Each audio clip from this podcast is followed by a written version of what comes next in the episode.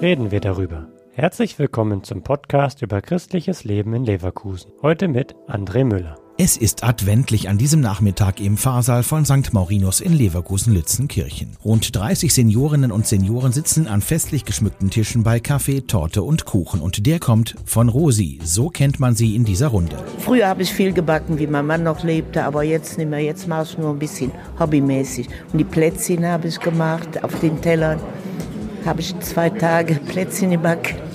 Ich finde das jetzt sehr gut, dass Herr Nösser sich kümmert und dass wir das so ein bisschen so ökumenisch machen. Denn wir müssen ja zusammenwachsen. Wir sind ja eins. Zum ersten ökumenischen Seniorencafé haben Pfarrer Heinz-Peter Teller und Pfarrer Stefan Nösser von der evangelischen Kirchengemeinde Opladen gleichermaßen eingeladen.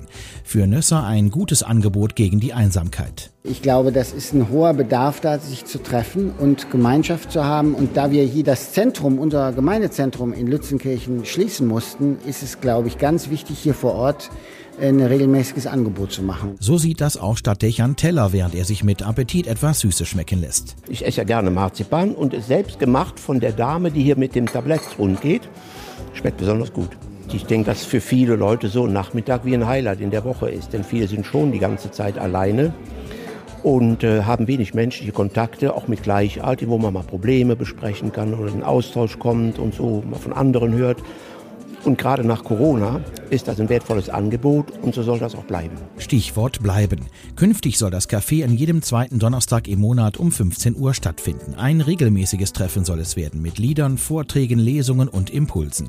Damit das auch gelingt, braucht es Menschen wie die Küsterin Monika Kortenbusch. Es ist für mich einfach eine Selbstverständlichkeit, für andere Menschen da zu sein. Ich mache mir auch jetzt schon Gedanken darüber, wie es später mal ist, wenn ich noch älter werde, wo ich kann nicht hingehen oder wo macht jemand mal was.